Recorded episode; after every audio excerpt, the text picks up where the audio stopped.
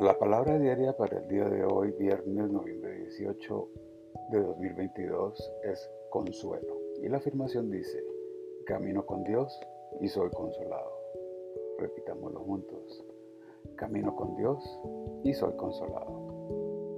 Cuando siento alguna pérdida de cualquier tipo, la de un ser amado, una relación, un empleo o un estilo de vida, me doy un tiempo para adaptarme al cambio y busco consuelo por el tiempo que lo necesite para sentirme en paz.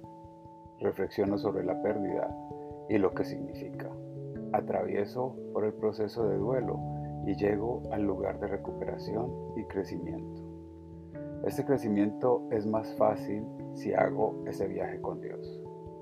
La presencia de Dios me ayuda en tiempos difíciles en esos momentos en que necesito fuerza para avanzar y hallar esperanza para el futuro.